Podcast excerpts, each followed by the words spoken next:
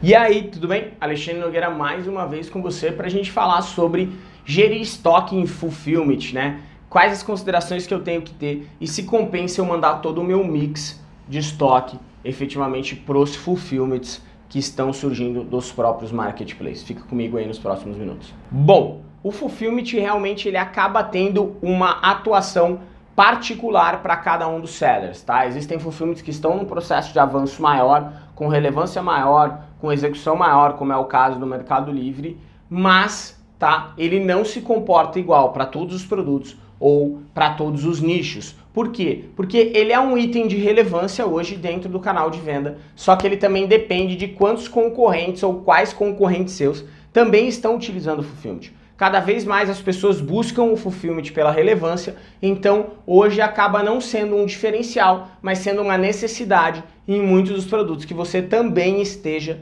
lá, certo? Então não existe também um resultado garantido em todos os seus produtos. Existem pessoas que mandam produtos que antes eram curva B e C e os produtos começam a performar porque antes eles não conseguiam relevância.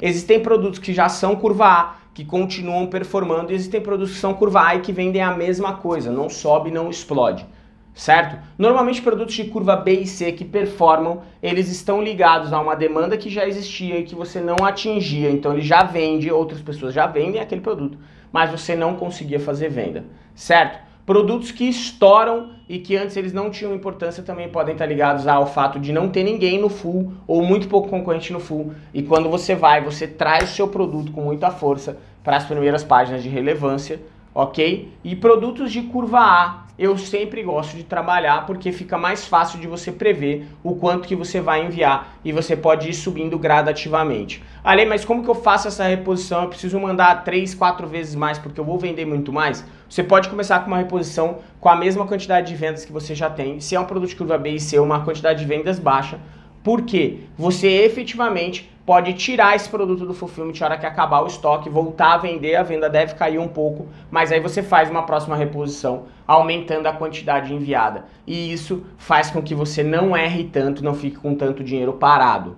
certo? Ainda existe uma dificuldade muito grande de gestão de estoque, porque a maior parte dos canais dificilmente a curto prazo vão aceitar que um item abasteça vários kits e vários produtos e vários em vários cenários, porque isso dificulta um pouco a gestão e a velocidade logística e é sistêmico e etc. Então você precisa aprender a trabalhar nesse fluxo sem prejudicar efetivamente o seu financeiro, tá?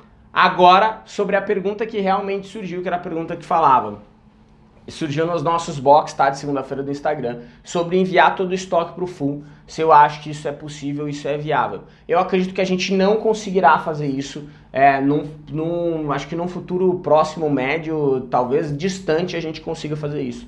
Por quê? Porque hoje os fulfillments que existem, eles são feitos para atender os canais, né? Não os privados, certo? Como o Solog e outros fulfillments, mas os fulfillments dos marketplaces são feitos para atender os próprios canais de marketplace. E hoje nós não vendemos num único canal, nós vendemos em vários canais. Então fica muito difícil você centralizar a sua metralhadora em um único lugar de faturamento e falar, eu vou trabalhar só ali. Agora, dentro do próprio canal, se você buscar colocar os seus top 10 para que ele tenha expedição e fulfillment, você com certeza vai usufruir dos benefícios, você com certeza vai diminuir a sua carga da expedição. Por quê? Porque ao invés de você estar tá preparando as vendas para sair, você vai estar tá preparando os envios a serem feitos para o fulfillment, tá? Isso faz sentido, porque realmente tem um aumento de relevância. Então, estuda o seu caso direitinho, mas eu acredito que enviar 100%, tá? 100% do mix, isso vai ser impossível a curto, médio, longo prazo, a não ser que você venda em um único canal e esse seja o seu objetivo, a sua estratégia, mesmo a gente falando que isso é muito perigoso, tá bom? Então, um grande abraço, deixa sua opinião aqui se você usa o Fulfillment ou não. Valeu!